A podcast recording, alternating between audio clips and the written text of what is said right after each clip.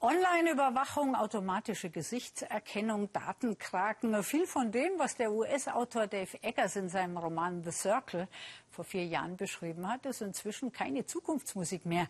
Nun ist sein Bestseller über digitalen Kontrollwahn verfilmt worden und der Paranoia-Thriller zeigt eine gnadenlos glatte Welt, in der mit allen Mitteln Daten gesammelt werden.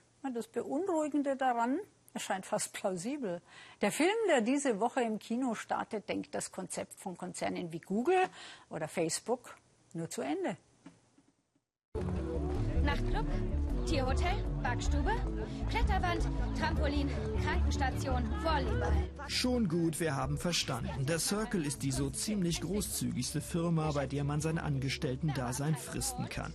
May fasst es kaum, Teil dieses coolen Konzerns zu sein. Doch sie hat beim Bewerbungsgespräch genau die richtigen Türöffner-Antworten gegeben. Am meisten fürchtest du nicht genutztes Potenzial. Brav. Der schicke Schnickschnack beim Circle dient vor allem dazu, Arbeit und Freizeit der Angestellten so lückenlos zu organisieren, dass sie das Gelände dieser Hightech-Sekte nur noch zum Schlafen verlassen müssen. Wer nicht mitmacht, wird rasch eingenordet bei der Beteiligung an der Community ein wenig geschwächelt, denn du hast bei einigen Abend- oder Wochenendveranstaltungen gefehlt, die natürlich freiwillig sind. Der Circle, das ist so, als hätten sich Google, Amazon und Facebook zu einem Konzern zusammengeschlossen. Eine übergriffige Datenkrake, geleitet von einer Mischung aus Steve Jobs und Mephisto. Seinen Circlern stellt Eamon Bailey die kugelrunde Sea-Change-Kamera vor. Winzig und in allen Farben erhältlich, lässt sie sich überall unbemerkt platzieren. Tyrannen und Terroristen können sich nicht länger verstecken. Denn wir werden sie sehen, wir werden sie hören, wir hören und sehen einfach alles. Was passiert, wird bekannt sein. Bailey spricht vom Kampf gegen Diktatoren und für Freiheit, doch im Schatten dieser schönen Tarnung arbeitet er am eigentlichen Circle-Ziel, mit Hilfe der Sea-Change-Kamera und der Social-Media-Accounts so viele Daten wie möglich zu sammeln. Ein Abtrünniger aus dem Bailey-Zirkel warnt May.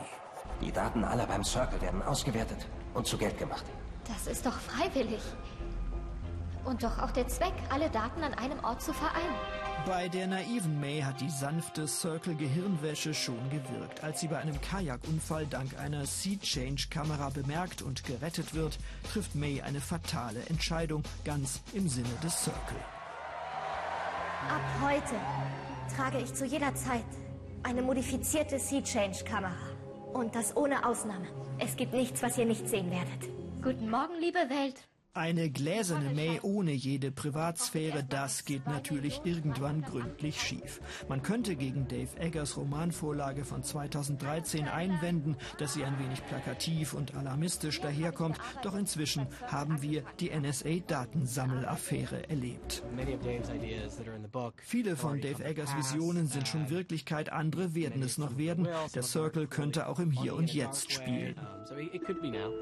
Ein wenig unentschlossen schwankt The Circle zwischen Satire, Sozialdrama und Science Fiction.